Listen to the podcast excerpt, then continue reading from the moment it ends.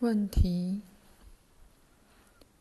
你谈到误入歧途的禅师曾接受如此多佛法的传授，令我怀疑世系传承体制的合理性。是否有任何理由支持上师和禅师的制度，以及灵性的阶级制度呢？答：我比较喜欢灵性朋友的观念。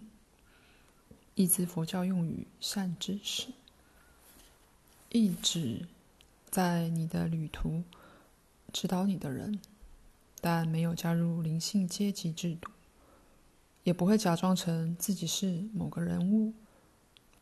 我个人对曾经教导我的老师深怀感激之情，特别是那些在传统架构之外觉醒的人，他们以原创、不合常规的方式教导。我自身的体悟不只得力于他们的不受限制，也来自他们是如此容易亲近，如此没有防卫。这是真正觉醒之人的关键特征。问题：你似乎暗示心理治疗可以帮助某些人深入体现的过程。我应该找怎么样的治疗师呢？答：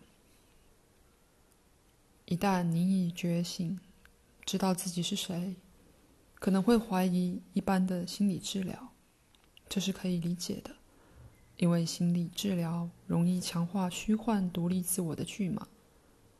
但只要你继续被旧有的反应模式绑架，某些形式的治疗可能有助于分裂的疗愈。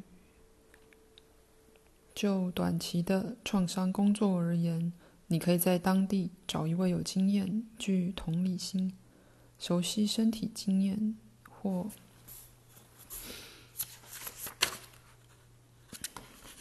眼球运动去敏感话语重新处理的治疗师。如果需要持续不断的支持。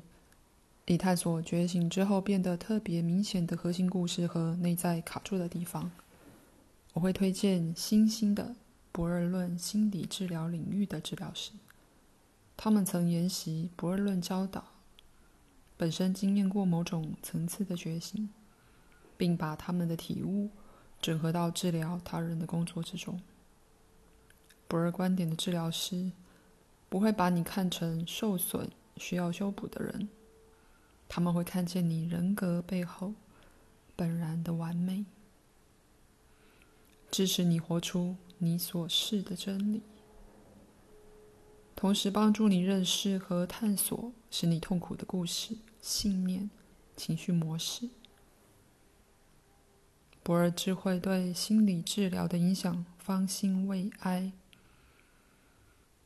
如果需要更多资讯，请参考圣境。